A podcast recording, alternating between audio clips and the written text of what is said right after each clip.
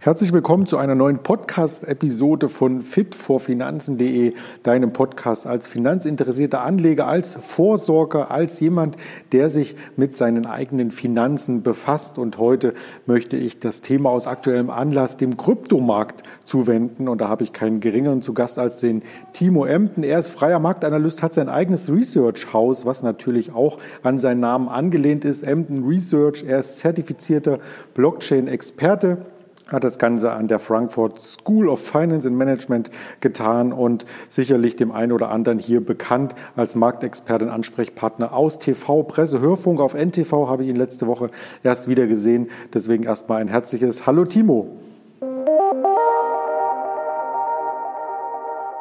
Ja, hallo. Grüß dich, Andreas. Hallo von meiner Seite. Ja, schön, dass du zu einem Podcast in dieser volatilen Zeit ähm, zur Verfügung steht. Also da werden dich bestimmt ganz viele anrufen und anfragen und von dir eine Einschätzung haben wollen, oder?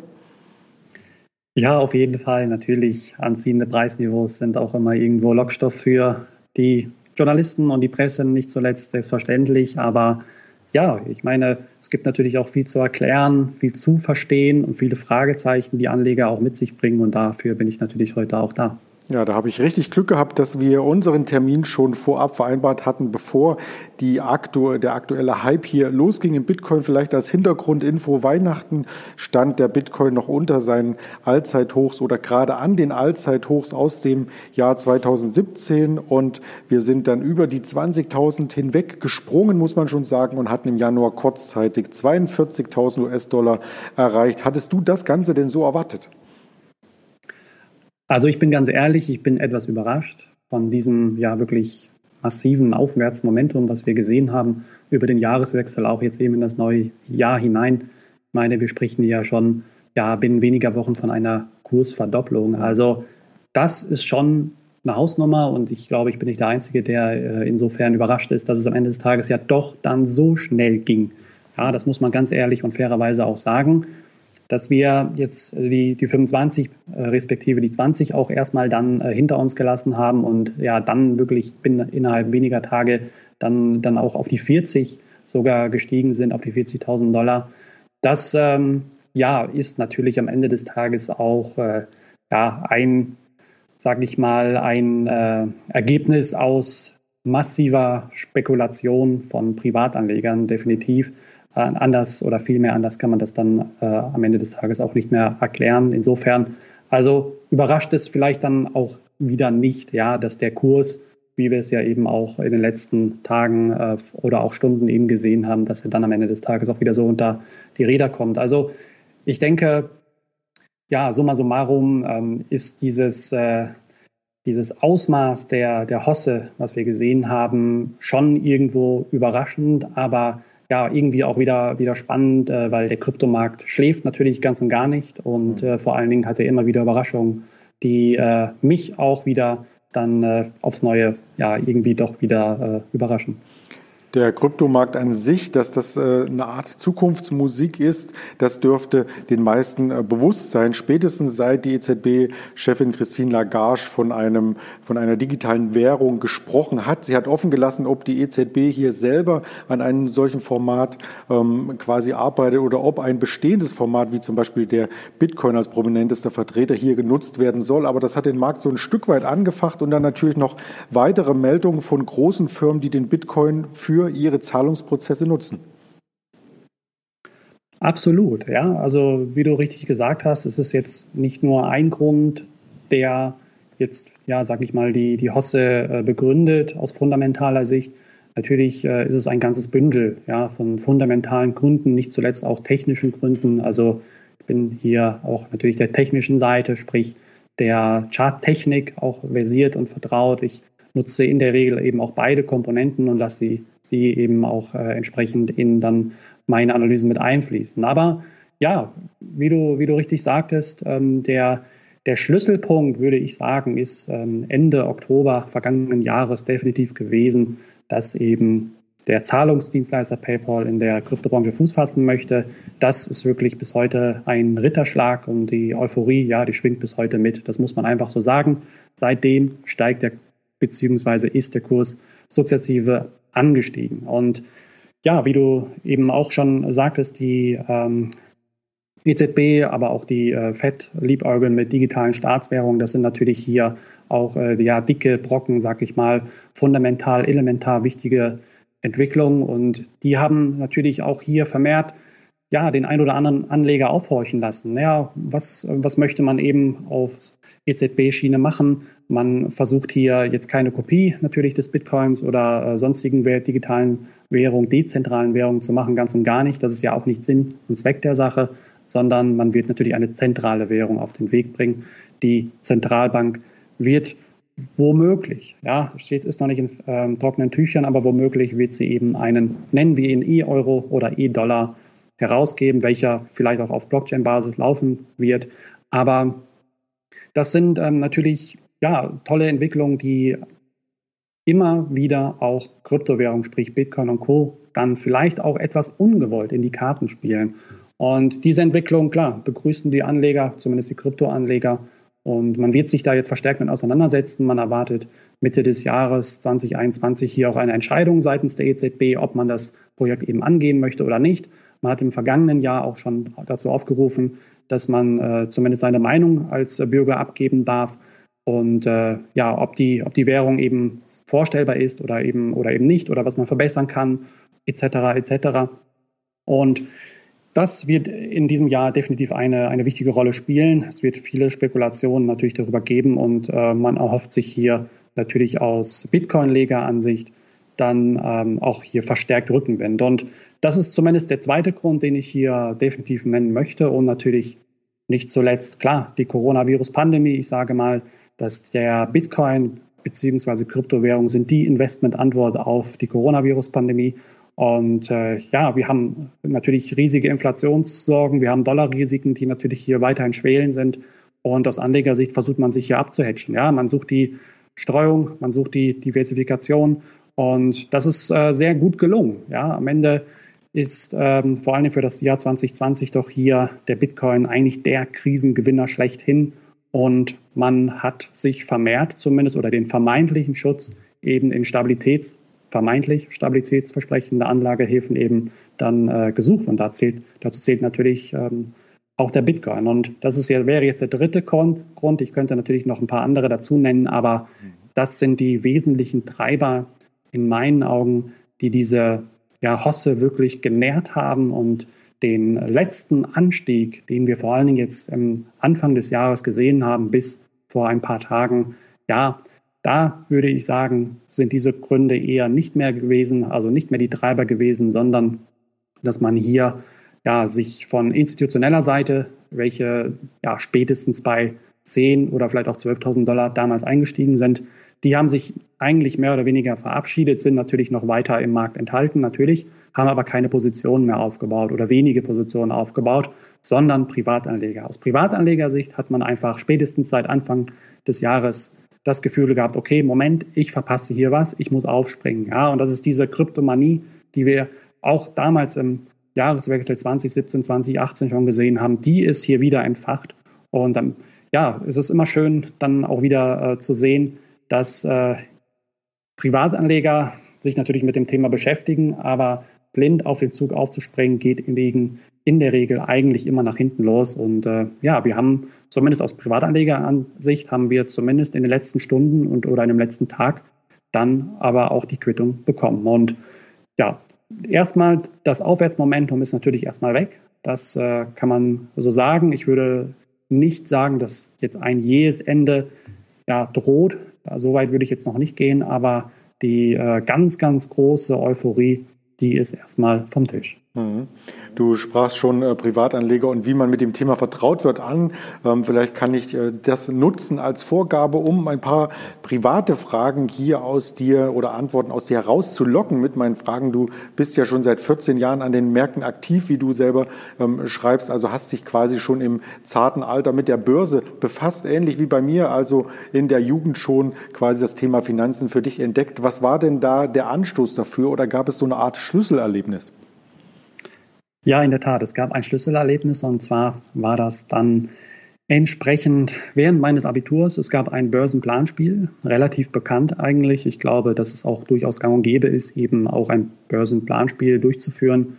Wird vielleicht auch der ein oder andere Hörer schon gemacht haben. Mhm. Aber ja, das Börsenplanspiel war tatsächlich der Schlüsselmoment. Und zwar habe ich mich das erste Mal so richtig intensiv mit Aktien vor allen Dingen beschäftigt oder vor allen Dingen auch mit den Börsen und äh, ich hatte zuvor auch immer mal wieder Berührungspunkte gehabt, aber klar, wie es halt eben auch so ist, ist es in Deutschland zumindest auch erst erlaubt, äh, mit 18 auch wirklich selbstständig äh, zu handeln. Hat mich das vorher auch immer wieder abgeschreckt und äh, habe dann auch gesagt, okay, ich äh, werde mit 18 dann nochmal Anlauf nehmen. Und das äh, ganze Thema ging aber dann immer auch immer, ja, wie soll ich sagen, immer wieder auch so ein bisschen in den Hintergrund dann, wie das halt so ist. Man beschäftigt sich ja dann auch durchaus mit anderen Themen, aber es war eben dieses Börsenplanspiel, was mich dazu verleitet hat, dann äh, auch am Ende des Tages als Gewinner vom Platz gehen zu wollen, was mich angespornt hat und was ich vor allen Dingen herausfinden wollte für mich, wieso, weshalb, warum. Wieso steigen die Kurse, wieso fallen sie, was ist wichtig, worauf kommt es an, wie kann ich da vielleicht sogar Geld mit verdienen. Ja, auch mit einem natürlich kleinen, überschaubaren Betrag, vor allen Dingen als Schüler oder als Abiturient ist das natürlich auch nochmal eine ganz äh, heikle Sache, würde ich sagen, aus finanzieller Sicht. Und ähm, ja, das war tatsächlich der, der Moment, welcher mich unglaublich für die Börse interessiert hat.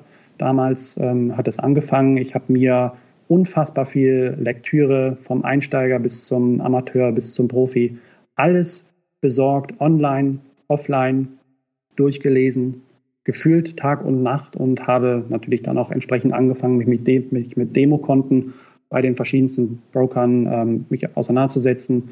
Habe, äh, ja, bin auch relativ schnell immer wieder auf den Boden der Tatsachen zurückgekommen. Äh, habe hier auch äh, in erster Linie jetzt erstmal natürlich dann kein Geld verloren, weil ich hier mit Demokonten gespielt habe äh, oder probiert habe. Insofern äh, war das natürlich auch ein gutes Learning, aber ich habe viele, viele Monate, sprich Jahre auch eben gebraucht, um zumindest erstmal Break-Even zu traden, sprich keine Verluste mehr zu machen. Und ja, die, die Thematik hat mich einfach nicht losgelassen. Natürlich habe ich dann auch ähm, entsprechend ja, geschaut, okay, wo geht es für mich beruflich mal hin? Nach meinem BWL-Studium ähm, stehen einem in der Regel auch viele Türen offen. Aber für mich war am Ende des Tages immer klar, dass ich eines Tages an der Börse gerne landen würde und habe dann entsprechend auch versucht, meinen Traum auch in die Tat umzusetzen. Und äh, ja, es hat tatsächlich geklappt.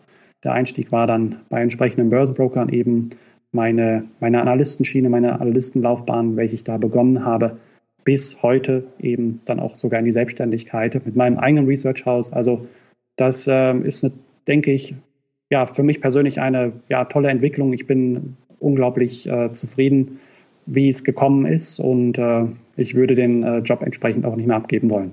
Das klingt super. Und du meinst sicherlich äh, Planspiel Börse, das Börsenspiel der Sparkasse seit 1983 aktiv, wenn ich das richtig gehört habe. Ganz genau.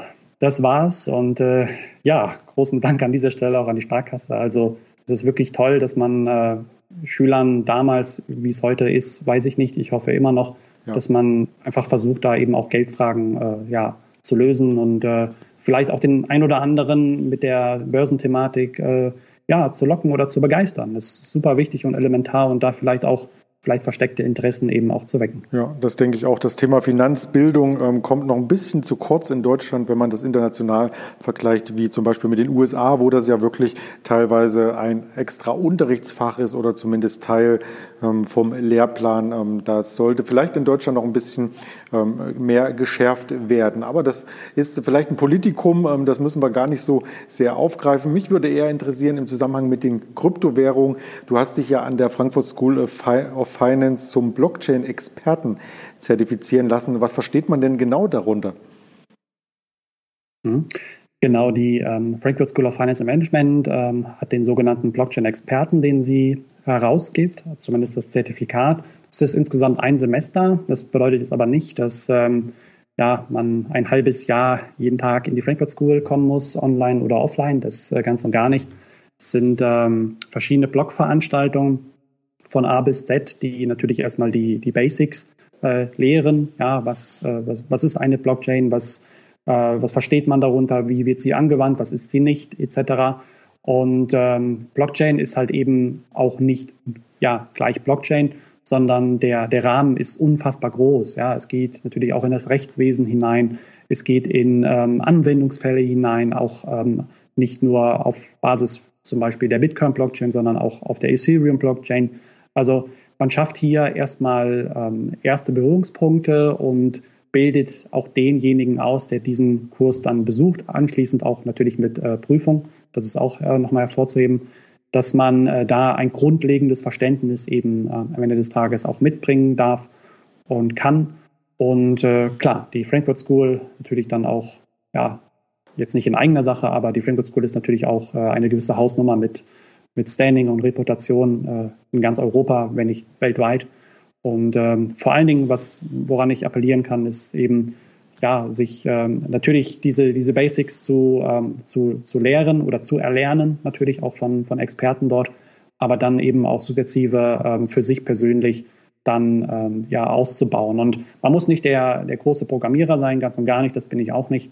Darum geht es nicht, sondern es geht eher darum, auch äh, vor allen Dingen Missverständnissen hier entgegenzuwirken, weil ja, die zum Beispiel durch Fehlkommunikation kommen das ist ein beliebtes Thema, äh, Bitcoin oder auch eben äh, die Blockchain-Technologie. Und äh, da gilt es natürlich auch, äh, zumindest ist es meine Intention, da auch ein bisschen äh, ja, Aufräumarbeit zu leisten oder Aufklärungsarbeit vielmehr zu leisten und dieses Thema auch in, in Deutschland oder in Europa weiter zu verbreiten. Mhm. Da möchte ich mich gerne angliedern, denn ich hatte im September hier bei Fit for Finanzen schon einen Podcast, übrigens nicht als Interview, sondern selbst eingesprochen über die Blockchain-Technologie als Start in die Zukunft. Und da habe ich das Ganze auch schon mal ein Stück weit äh, praxisnah erörtert. Also wenn du da reinhören möchtest, einfach nochmal zurückscrollen in der Historie bei fitforfinanzen.de. Vielleicht die ironische Frage an dich, lieber Timo. Kennst du nach diesen Blockchain-Zertifizierung als Experte Experte nun alle 8000 Kryptowährungen?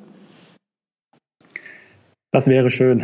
Vielleicht könnte ich mit, mit 8000 oder verschiedenen 8000 äh, Kryptowährungen mal nach Wetten das gehen, äh, wenn es noch so wäre. Aber nein, darum, darum geht es nicht. Spaß beiseite, darum geht es nicht, ganz und gar nicht. Sondern es geht ähm, ja, in erster Linie darum, natürlich die, die gängigsten Kryptowährungen zu verstehen und auch zu kennen. Äh, davon spreche ich ja, vielleicht die Top 20, also die Top 20 Kryptowährungen gemessen an der Marktkapitalisierung, also größten Kryptowährungen. Das äh, sollte man schon wissen, vielleicht auch die Top 10. Mhm. Aber es geht nicht darum, äh, jeden x-beliebigen Token oder Coin eben äh, ja, zu kennen. Das ist äh, insofern auch äh, lässt oder diese Entwicklung lässt sich insofern auch gar nicht aufhalten, weil die Zahl weiter natürlich ansteigt. Vielleicht haben wir am Ende des Jahres oder in zwei Jahren schon 10.000 verschiedene. Klar. Also das äh, ist äh, eine Frage, die hier mit äh, Nein zu beantworten ist und auch ganz und gar nicht in meinen Augen auch nicht notwendig ist. Ja. Ich denke, viele, die sich mit dem Thema auseinandersetzen, ähm, die scheint es zu überraschen, dass es überhaupt so viele Kryptowährungen gibt, denn meist wird nur der Bitcoin immer wieder in den Vordergrund gestellt, ähm, weil er natürlich auch die prominenteste ist und weil er über 70 Prozent ähm, der Marktkapitalisierung von allen Kryptowährungen auf sich zieht. Wann hast du denn deinen ersten Bitcoin eigentlich gekauft? Tatsächlich im Jahr 2017. Ähm, also da waren die Kurse zwischenzeitlich, der Bitcoin-Kurs war zwischenzeitlich sogar noch bei unter 1000 Dollar. Mhm. Aber es war auch äh, ja, ein äh, Schlüsselerlebnis. Also ich habe meinen äh, Bitcoin, wie gesagt, oder meinen, meinen ersten oder meine ersten Kryptowährung im Jahr 2017 gekauft. Ja, bin aber in Berührung gekommen, das kann ich an dieser Stelle auch sagen, mit Kryptowährung damals bereits schon im Jahr 2011. Habe aber keine Kryptowährung gekauft. Mhm. Ich habe die ähm, Entwicklung damals schon beobachtet und ähm, ja, war da auch Student. Das muss man dazu sagen. Als Student hat man in der Regel auch überhaupt gar kein Geld. Im Gegenteil, man hat vielleicht sogar Schulden und äh, hat jetzt auch andere Sorgen, sich mit Kryptowährungen zu beschäftigen. Zumal es unglaublich schwer war, eben auch Kryptowährungen zu kaufen. Sprich, es war sehr, sehr komplex sich erstmal auch in die Materie reinzulesen und man musste vielleicht sogar auch Angst haben, dass die Kryptowährungen verschwinden. So, damals tatsächlich gab es auch, wenige Jahre später gab es auch den, äh, den großen Hack damals auf die Kryptobörse MT Rocks, mhm. wenn ich sie richtig ausgesprochen habe. Und äh, die hat, hat natürlich einen unglaublichen, äh, ja, unglaublichen Schlag, unglaubliches, ein unglaubliches Gewitter ausgelöst damals, wo der Kurs in, in diesem Gegenzug auch, der Bitcoin-Kurs unglaublich gefallen ist. Und das äh, hat mir damals einfach den, so ein bisschen den Appetit verdorben auf Kryptowährungen. Ich habe mich weiterhin damals zumindest nicht mehr damit beschäftigt, weil einfach ja die, die Währung zu volatil, sprich aber auch zu, äh, zu verschrien war, auch weil man den Eindruck hatte, okay, man verliert letztendlich nur sein Geld. So. Am Ende des Tages, ja, im Jahr 2017 ähm, war, war dann äh, wieder ein Moment da, wo ich gesagt habe oder ich geglaubt habe, dass die Kryptowährungen wiederkommen werden mhm. und äh, auch deutlich Potenzial haben. Und äh, ja, das hat sich dann natürlich dann äh, so weiterentwickelt über die Monate und äh, Jahre letztendlich. Mhm. Bist du da eher derjenige, äh, der dieses Hoddle, wie man es so schön sagt, ähm, vollzieht? Also einmal eine Kryptowährung kaufen und dann über 10, 20 Jahre vielleicht an der ähm, Technologie partizipiert oder baust du so eine Position dann eher aus und ab als Trading-Aspekt? Ja, eher letzteres. Also ich bin schon der klassische Trader, das liegt einfach bei mir in der Natur oder auch im Blut, wie man so schön sagt. Und äh, jetzt einfach nur zu halten, das ist äh, schon spannend für Leute oder für Hörer unter uns, die äh, gar keine Zeit haben, sich damit zu beschäftigen. Mhm. Das kann man schon äh, machen, das ist eine gute Sache, hat auch steuerliche Vorteile natürlich, aber ich bin hier schon der, der klassische Trader, der natürlich auch gerne die Bewegung mit nach unten nimmt, ja, also auch Abwärtsbewegungen mitnimmt. Sprich auch gerne mal Short geht oder eben auch Long, Long geht. Oder respektive verkauft und unten wieder, sprich dann an einem unteren Preisniveau wieder einsteigt. Also das mache ich schon, ähm, ist für mich auch dann, ja, ich will jetzt nicht sagen nervenaufreibend, dann ist es, ist es natürlich ganz, ganz klar, aber das ist ja auch eben dieses Werkzeug oder äh, diese Werkzeuge, die ich mitbringe, aber auch diese, diese Leidenschaft, die man mitbringen muss, um da auch tätig sein zu, zu können oder auch zu wollen, weil Kryptowährungen sind wirklich schon eine andere Liga im Vergleich zum Beispiel zum DAX oder auch zu klassischen Fiat-Währungen. Also wir haben es hier mit unglaublichen Schwankungen zu tun und mhm. das sollte man äh, natürlich hier äh, ja nicht vergessen. Und dass die Schwankungen in beide Richtungen laufen, das haben wir jüngst beim Bitcoin gesehen. Und es gibt natürlich auch in der Bitcoin-Hosse andere Kryptowährungen, die diese eben nicht mit abgebildet haben. Wenn man sich einer der Top 10 Kryptowährungen anschaut, Ripple zum Beispiel, die sind ja arg unter die Räder gekommen. War das ein Sondereffekt oder haben die einfach nur dann Pech gehabt? Das wäre schön, wenn sie nur Pech gehabt hätten. Ja, also Ripple ist natürlich ein ja, Paradebeispiel, wie es laufen kann, wenn eben die Rechnungen nicht mit den Aufsichtsbehörden gemacht werden. Ja? Mhm. Also hier ist Ripple natürlich insofern unter die Räder gekommen, da eine Klage eingereicht wurde seitens der US-SEC, der Security Exchange Commission. Hier ist der Vorwurf, dass man ja, sich entsprechend ähm, den, äh, den Ripple-Token, ähm, welcher eigentlich als Wertpapier eingestuft worden ist seitens der US-SEC, Ripple das aber anders gesehen hat und man hier nicht tätig war. So, das war schon zu, vor ein paar Jahren. Jetzt hat man entsprechend äh, Klage eingereicht. Und das Interessante ist natürlich, ja, man hat sich außergerichtlich versucht zu einigen seitens Ripples, aber die amerikanische Aufsichtsbehörde hat schon ja dankend abgelehnt, sage ich mal. Das Interessante ist hierbei, dass Anleger das unglaublich abgestraft haben, weil die US-SEC natürlich nicht aus Spaß eine Klage einreicht. Ja, es geht natürlich hier auch hinsichtlich Anlegerschutz oder Schadensersatzforderungen, die natürlich geltend gemacht werden könnten, wenn die amerikanische Aufsichtsbehörde am Ende des Tages nicht Recht behalten sollte. So, das ähm, ist natürlich ein sehr wichtiger Punkt und die Vergangenheit hat gezeigt, dass in der Regel die Aufsichtsbehörde auch Recht behält vor Gericht. Und äh, das hat Anleger unglaublich abgestraft, also ähm, abgeschreckt und man wird wahrscheinlich sich damit begnügen müssen seitens Ripples, dass man verliert. Und ja, es ist sehr, sehr schade natürlich, weil ähm, Ripple insofern natürlich auch ein, eine tolle Idee verfolgt, hier auch äh, überwiegend äh, bankeninterne Zahlungen verrichten möchte auch und äh, natürlich auch immer ein bisschen kritisch gesehen wird in der Branche, weil ja Ripple in Anführungszeichen eine, eine Kryptowährung ist. Also sie ist zumindest ja der, der also der, zumindest der dezentrale Gedanke, der ist insofern halt nicht vorhanden und äh, daher ist Ripple auch ja in der Branche etwas verschrien. Also, mhm. aber grundsätzlich würde ich sie nicht ganz abschreien. Ich äh, denke, dass sie irgendwann, aber es kann wirklich Monate oder auch Jahre dauern, bis eben da auch ein Ergebnis ist äh, in den Verhandlungen, dass sie irgendwann aber wieder aufstehen werden. Hm. Also vielleicht für den Zuhörer, der die Kursverläufe jetzt nicht ähm, präsent hat im Kopf oder parallel zum Podcast recherchiert, während Bitcoin sich mehr als verdoppelte seit ähm, Dezember, ist quasi der Kurs von Ripple von über 70 Cent auf unter 20 zwischenzeitlich gefallen. Also da ist quasi in die andere Richtung die Volatilität extrem ausgeschlagen. Das gehört aber natürlich auch zum Trading oder allgemein zu Börsenkursen, Finanzkursen dazu. Du hattest eingangs eingangs erwähnt, dass natürlich ein Teil der Hosse auch von Anlegern mitgetrieben wurde, die wenig Finanzerfahrung haben. Das habe ich aus meinem Umfeld auch so ein Stück weit gespiegelt bekommen, dass sich sehr, sehr viele am Kryptomarkt engagieren, die vorher noch nicht einmal Aktien gehandelt hatten, also die mit anderen Finanzprodukten überhaupt keine Erfahrung hatten, die mit Volatilität vielleicht noch gar nicht umgehen können. Das fühlt sich für mich so ein bisschen an, als ob man nach der Fahrstuhle direkt in den Lamborghini einsteigt, oder?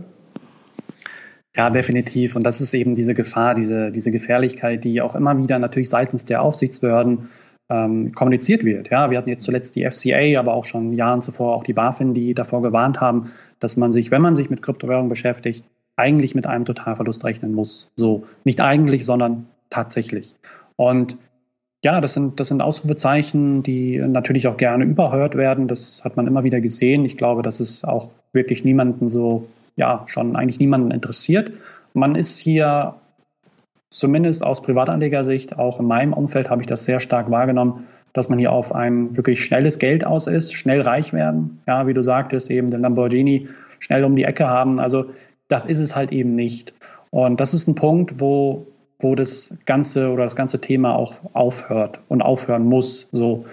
Hm, man sieht es auch immer wieder, wenn äh, natürlich äh, größere Medien oder Boulevardzeitungen dann auf den Zug auch aufspringen, den Hype mitnehmen wollen und aufklären möchten, wie man dann jetzt mit Kryptowährungen schnell reich wird oder auch Geld verdient. Ja, das ist auch eine ganz, ganz gefährliche Entwicklung, die ich immer wieder sehe und die zeigt für mich damals auch im Jahr 2017, 2018 schon den Zeitpunkt an, stopp, jetzt geht es eine Nummer zu weit. Ja, mhm. soll jetzt nicht despektierlich klingen, aber wenn die eigene Oma oder vielleicht auch ein Freund oder eine Freundin, welche sich wirklich nicht bis gar nicht damit auskennt und irgendwie mal das Wort Bitcoin auf, aufgeschnappt hat, auf einmal um die Ecke kommt und nach Bitcoin fragt, sollte man wirklich hellhörig werden. Mhm. Es ist eigentlich am Ende des Tages immer wieder die gleiche Sache, die, äh, die geschieht, die wir gesehen haben und jetzt ja auch vor ein paar Tagen oder ein paar Stunden auch erst äh, wieder bitter erfahren mussten, dass sich diese, dieser Hype, diese, diese Hosse einfach, ähm, dass, sie, dass sie außer Kontrolle, Kontrolle gerät. Und ja eigentlich nicht mehr wirklich vorhersehbar ist und es wird dann wirklich immer wieder abgestraft. Hm. Früher hatte man ähm, immer so ein bisschen salopp formuliert, wenn der Friseur dir einen Aktientipp gibt, dann die Aktie auf keinen Fall kaufen. Nun im Lockdown gibt es ja nicht mal mehr Friseurtermine, also da muss man wirklich dann auf die Oma zurückgreifen, wie du so schön sagtest. Aber äh, Spaß beiseite, hast du denn konkret eine Empfehlung, wenn man sich jetzt vielleicht auch durch den Podcast oder durch deine Interviews in der Fachpresse hier dem Thema mehr widmen möchte, wie man da anfangen sollte und vielleicht auch bei welchem Anbieter? Hm. Ja, grundsätzlich, wie ich eben auch schon sagte, bitte, wenn man sich damit beschäftigen möchte oder wenn man viel mehr investieren möchte, dann grundsätzlich Geld, was man verlieren darf bzw. verlieren kann. Sprich, kein geliehenes Geld oder Geld, wo ich vielleicht im nächsten Monat meine Miete bezahlen, mitbezahlen muss. Ja, mhm. das ist erst, das sind so Grundsatzdinge, die man verstehen muss. Ja, und wenn man dieses Setup nicht mitbringt, dann sollte man wirklich die Finger davon lassen, auch wenn es weh tut. Mhm. So, das ist elementar wichtig. Wenn man diesen Schritt erfüllt, diesen Punkt erfüllt, dann äh, ja selbstverständlich auch erstmal mit kleinen Positionen anfangen. Sprich hier ja, vielleicht mal von 50 oder von 100 Euro, die man ausprobieren sollte, sprich erstmal einen kleinen Teil an Kryptowährungen kauft, dann diese auch versendet, also sprich erstmal in Euros, von Euro in äh, Bitcoin beispielsweise und diese dann auch ja, mal hin und her versendet von Adresse ABC nach äh, XYZ oder mal an einen Freund oder ja, wie es vielleicht auch in Berlin sogar teilweise möglich ist, soweit ich weiß, vielleicht auch mal einen Kaffee damit bezahlt. Mhm. Das ist, finde ich, auch ganz spannend. Also auch mal ein bisschen da, äh, ja, die, die Währung auch in, in die Praxis überträgt und da ein Gefühl für bekommt. Ja, was bedeutet das jetzt eigentlich, wenn ich ähm, mit Kryptowährung aktuell bezahle? Was, was passiert da? wie hoch sind die Gebühren und so weiter. Also da wirklich ein Gefühl für bekommt. Und ja, hinsichtlich ähm, des, äh, des Brokers oder des Providers vielmehr, den, den gilt es natürlich im Schritt zuvor ähm, herauszusuchen. Da äh, ja, möchte ich an dieser Stelle jetzt keinen Namen nennen, aber auch ganz wichtig äh, hinsichtlich der Regulierung, bitte gucken, ja, wo ist der denn ansässig? Ist es ist er europäisch reguliert und nicht irgendwo ja, auf Insel XYZ? Wie ist das Standing? Vielleicht auch mal einen Erfahrungsbericht äh, durchlesen und studieren oder eben auch mal zum Hörer greifen, anrufen, eine E-Mail schreiben, kommt da was zurück? Ja, das ist auch mal eine wichtige Sache. Und äh, dann wie gesagt, erstmal äh, kleine Brötchen backen, mit kleinen Beträgen was probieren und dann ja, sich äh, weiter da rantasten. Aber auch, wie gesagt, nicht zu forsch an die ganze Sache und schon mal gar nicht irgendwie ja, mit Krediten oder eben mit Geld, was man eigentlich für andere Dinge benötigt. Ohne jetzt äh, einzelne Anbieter in den Vordergrund zu stellen, gibt es natürlich ganz viele internationale, die man beim Googlen einfach findet, aber auch den Anbieter Bison, für den äh, die Börse Stuttgart letzten Endes auch wirbt und die mit äh, dahinter steht. Ist es da aus deiner Sicht ähm, besser auf einen deutschen Anbieter zu vertrauen oder sollte man lieber die internationale Expertise hier nutzen, die natürlich auch viel, viel mehr Kryptowährungen letzten Endes zum Handel anbietet, als es Bison tut? Mhm.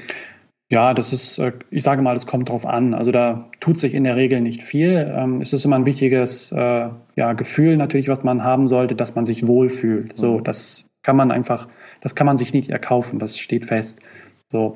Hm, natürlich kann man ähm, auch hier versuchen, mehrere Börsen ähm, ja, über, den, über, den, über die Zeit dann irgendwie ja, aufzubauen. Sprich, man, man kann sich erstmal an Bitcoin oder auch an Ethereum, der zweitgrößten, zweitwichtigsten Währung, äh, bedienen. So, wenn man dann Währung gefunden hat aus den bereits angesprochenen 8000 verschiedenen, dann kann man die entsprechend auch nochmal suchen, wo sie denn zu handeln sind.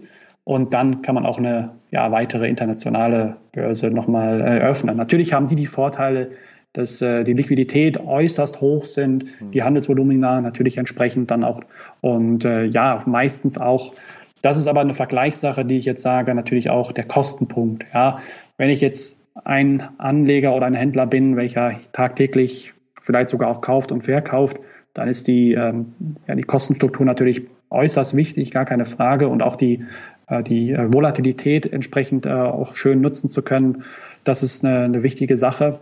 Wenn ich jetzt einmal äh, vielleicht im einen Monat oder einmal im Quartal was kaufen möchte, dann sind die Gebühren in meinen Augen nicht ganz so entscheidend, äh, sondern vielleicht dann eher auch so das Gefühl, was man mitbringen muss oder auch dann hat, okay, ja, wie fühle ich mich beim, beim Broker? Aber per se zu sagen, international oder national, würde ich nicht wirklich dann äh, ja im Laufe der Zeit das Ganze dann äh, für sich entscheiden und entwickeln lassen. Ich habe in meinem Umfeld immer vernommen, dass so ein bisschen die Angst vor ähm, internationalen Anbietern herrscht, weil man nicht äh, A, einen Ansprechpartner hat, wenn mal irgendwie äh, es ins Stocken gerät beim Umgang mit der Software zum Beispiel und B, man ist sich immer nicht genau sicher, wo werden denn die Kryptos aufbewahrt. Das ist ja letzten Endes eine, eine, eine Zahl oder ein Token, den man hat, aber man kann es nicht anfassen und man vertraut der Sache äh, nicht. Man weiß nicht, brauche ich denn einen Ledger, brauche ich eine Hardware-Wallet, also wo, genau bewahre ich denn die Kryptos am Ende auf? Ja, das ist auch ein sehr wichtiger Punkt, mit dem man sich dann ja später beschäftigen sollte. Natürlich macht es hier in meinen Augen auch keinen Sinn, wenn ich jetzt 50 äh, oder 100 Euro, ähm, ja, sage ich mal, investiert habe und dafür schon ein Hard Wallet zu kaufen, sprich ein Ledger, das äh, selbst schon 100, mindestens 100 oder auch 80 Euro kostet, macht das insofern natürlich keinen Sinn, sondern die äh, Währung, die kann man schön getrost dann auch auf, erstmal auf der Börse lassen. Ja. Mhm. Hier ist wichtig zu verstehen, dass die Währung selbst, sprich die Bitcoin oder auch andere Kryptowährungen, befinden sich nach wie vor auf der Blockchain. So, das ist erstmal ein wichtiger Punkt, der, den es zu verstehen gilt. Was die Börse entsprechend hat oder welche, ähm, ja, oder was man letztendlich von der Börse auf ein Hard Wallet versenden kann, sind deine Private Keys. Das ist der entscheidende Punkt, dass eben auch die Intention ähm, von, von Kryptowährungen, ja, ich sage mal in Anführungszeichen, be your own bank, sei deine eigene Bank, ja. Du hast selbst eine Geheimzahl für dein Girokonto. Ähnlich kann man das auch sich auch vorstellen bei, äh, bei Kryptowährungen, dass man hier eben ja seinen Private Key, welchen man äh, natürlich benötigt, um an die Kryptowährung ranzukommen, dann auch selbst hat und selbst dafür verantwortlich ist. Ja, das ist eine ganz, ganz wichtige Sache, die es zu verstehen gilt. Und da muss man auch, auch wirklich appelliere ich dran, ein bisschen ausprobieren, sich damit zu beschäftigen, äh, sich damit beschäftigen. Und eine der sichersten Varianten natürlich ist der, der ist das Hard Wallet, wenn ich es vielleicht auch dann nicht nur auf ein Wallet lasse, sondern auch direkt auf zwei und die dann an unterschiedlichen Punkten auch noch äh, ja verstecke, gut mhm. bewacht und gut beschützt. Und aber äh, das, das ist in der Regel auch eher dann bei, bei größeren Investitionen, bei größeren Beträgen dann auch wirklich äh, ja eine gute Sache, sondern äh, bei, bei kleinen Beträgen, also ich spreche hier ja, von ein paar hundert Euro, lohnt sich dieser Aufwand nicht. Mhm.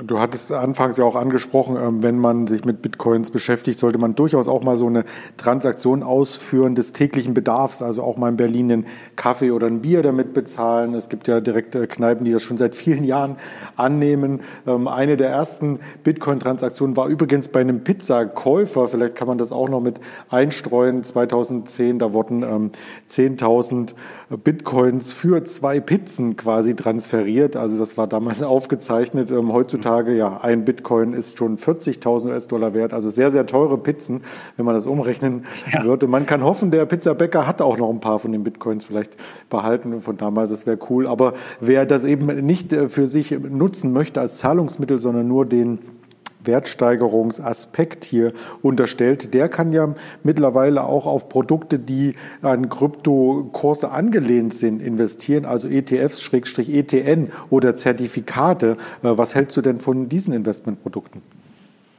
Super Sache.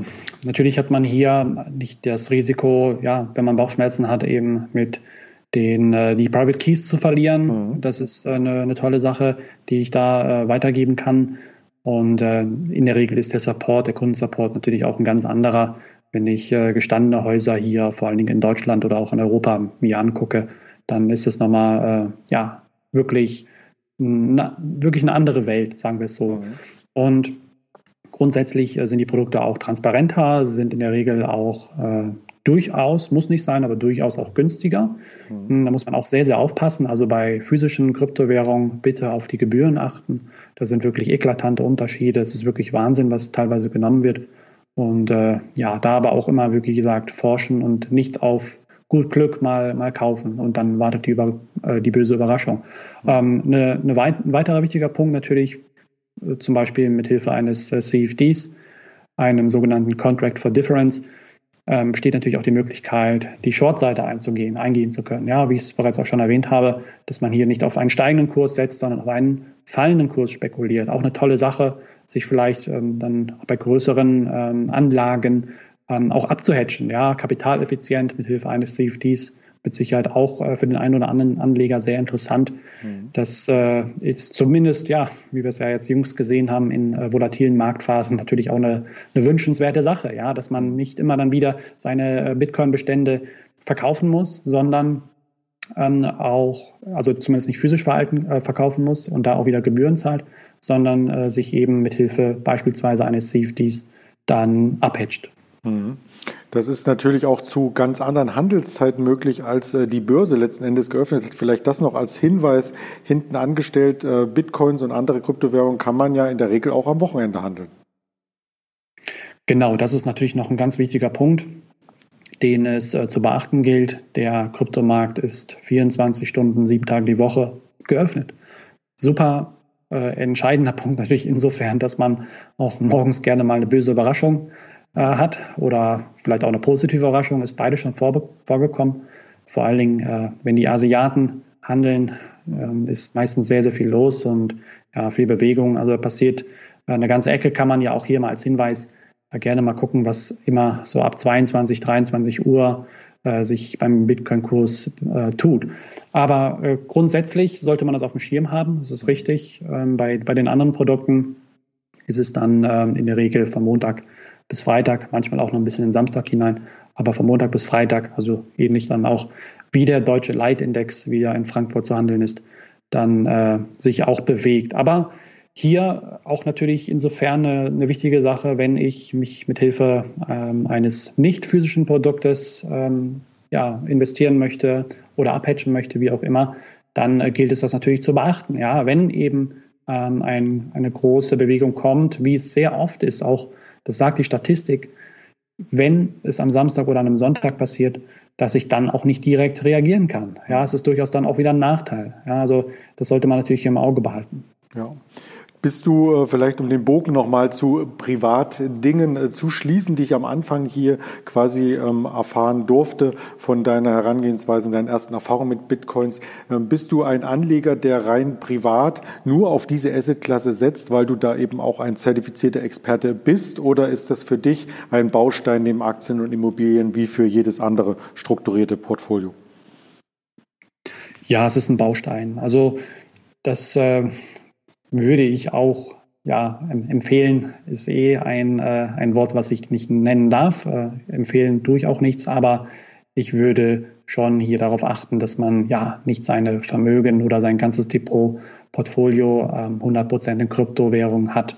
Mhm. Schon sehr, sehr riskant in meinen Augen. Ich kann hier ja dann doch eher darauf verweisen, dass man vielleicht 5 bis, 5 bis 10 Prozent, was schon viel ist, 5 bis 10 Prozent des Depots eben auf Kryptos verteilt und hier sage ich bewusst Kryptos, nicht nur in den Bitcoin, sondern dann sich auch nochmal äh, ja, ein paar heraussucht, vielleicht die Top 10 gemessen an der Marktkapitalisierung. Da ist man schon sehr, sehr gut aufgestellt. Mhm. Und ich würde hier ja neben Anleihen, neben Aktien, äh, natürlich auch ein bisschen Bargeld gehört auch dazu mhm. ähm, oder, oder vor allem Rohstoffen, klar die Klassiker, Gold oder auch äh, Silber, was ich persönlich ähm, auch gerne mag, ähm, kann man hier schon äh, sein Portfolio mit Kryptowährung sehr schön ähm, diversifizieren. Ja. Mhm.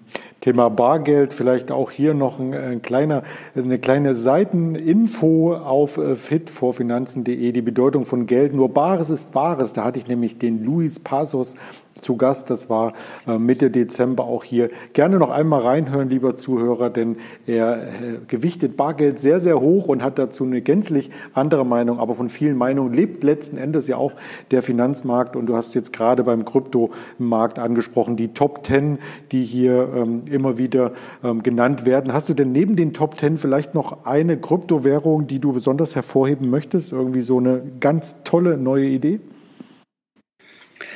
Ja, eine ganz tolle neue Idee ist es ähm, nicht, aber das kann ich äh, ja durchaus sagen. Also spannend ist für mich natürlich ähm, die Währung ISA, also Ethereum, mhm. weil sie wirklich Anwendung findet, jetzt schon Anwendung findet, auch in der Praxis. Der Bitcoin natürlich auch als Zahlungsmittel irgendwo, aber er hat sich natürlich nicht durchgesetzt und das wird er in meinen Augen auch erstmal nicht, mhm. vielleicht auch nie sondern der, der Bitcoin ist ja eher als digitales Gold zu betrachten. Aber auf Basis der Ethereum-Blockchain lassen sich wirklich schon sehr, sehr viele Anwendungsfälle eben auch erarbeiten. Und äh, ja, die gehen bis in das Rechtswesen zum Beispiel hinein. Das ist schon sehr, sehr spannend. Ein weiterer ähm, wäre ja ein Berliner Startup und zwar IOTA. Mhm. Insofern ähm, spannend, äh, da es eben für das Internet of Things, das IoT gedacht ist und äh, ja eigentlich eher die, die dritte Generation von Kryptowährungen darstellt. Also man geht hier rein, um wirklich äh, ja, ganz, ganz kleine Beträge eben transferieren zu können. Also wirklich Kleinstbeträge von ja, ein paar Cent, die äh, binnen Sekunden eben dann auch transferiert werden. Und das äh, ja, ist insofern auch äh, schon zu beobachten bei Pilotprojekten. Ein Anwendungsfall wäre zum Beispiel der ähm, ja, Kühlschrank, ähm, kauft, beziehungsweise natürlich kauft man selbst ein, aber der Kühlschrank äh, macht Bestellung vielleicht eines Tages, wenn ja vielleicht die, äh, die Butter leer ist. Ja? ja. Ähm, oder dass, ähm, wenn das Auto entsprechend in das Parkhaus fährt, wird der Parkschein nicht mehr mit Hilfe von einer Kreditkarte oder, oder auch Bargeld, wie wir es ja eigentlich in der Regel haben, bezahlt, sondern automatisch dann äh, abgebucht, ja, via des, ähm, des Autos. Also das ist schon eine, eine Sache, die ich mir vorstellen kann in ein paar Jahren oder auch vielleicht erst in einem Jahrzehnt. Es wird in meinen Augen irgendwann kommen. Und äh, da ist IOTA natürlich einer der Vorreiter, die sind super weit und haben natürlich auch einen gewissen Namen, auch ein Standing und äh, wirklich sehr, sehr gute Leute auch, äh, die in Berlin sitzen oder auch weltweit. Mhm. Und ich glaube, dass man da äh, vor allen Dingen natürlich, klar, ich habe hier auch ein bisschen die deutsche Brille auf, das kann man, kann ich nicht abstreiten, ähm, dass man, dass man hier auch die, die deutschen äh, oder das deutsche Know-how jetzt hier nicht gänzlich vergisst. Äh, ich glaube, dass da einiges äh, kommen wird. Es, ist, es sind nicht nur die beiden, äh, also ISA oder IOTA. Es gibt auch wirklich noch viele, viele andere spannende Projekte, mhm. die mich immer wieder ins Staunen bringen. Aber das sind äh, zwei, mit denen ich mich sehr stark beschäftige. Mhm. Ich hoffe, dass wir nicht erst in ein paar Jahren dann über die ähm, Ergebnisse der Entwicklung reden können, sondern vielleicht auch mal zwischendurch nochmal einen Querschnitt durch die Kryptowelt abhalten können im Podcast. Ja, sehr gerne. Auf jeden Fall. Das wäre doch mal was. Also wir haben eine Menge von dir hier erfahren und wer noch mehr von dir und über den Markt erfahren möchte, also deine Expertise genießen möchte, wo findet er dich denn? Genau, ich habe natürlich auch meine eigene Webseite unter www.emden-research.com. Zum einen natürlich auch gerne bei Twitter besuchen. Timo Emden bin ich auch zu finden. Das äh, sollte fürs Erste auch da erstmal reichen. Auch gerne kontaktieren, wie man möchte. Und äh, ja, natürlich auch zu finden, vielleicht weiterhin in Zukunft dann äh, bei dir, Andreas. Ja, das würde mich sehr freuen und ich bedanke mich an der Stelle ganz recht herzlich für diese tiefen Einblicke in dieser volatilen Zeit und äh, wünsche dir viel Erfolg weiterhin für dich und dein Research. Ja, vielen Dank erstmal für die Einladung. Hat mich äh, sehr gefreut, hier heute Abend dann auch beim Podcast äh, dabei sein zu dürfen und äh, ja, gerne in Zukunft hören wir uns wieder. So machen wir das. In diesem Sinne, bleibt alle gesund als Zuhörer und finanzinteressiert. Bis bald, alles Gute, dein Andreas Bernstein.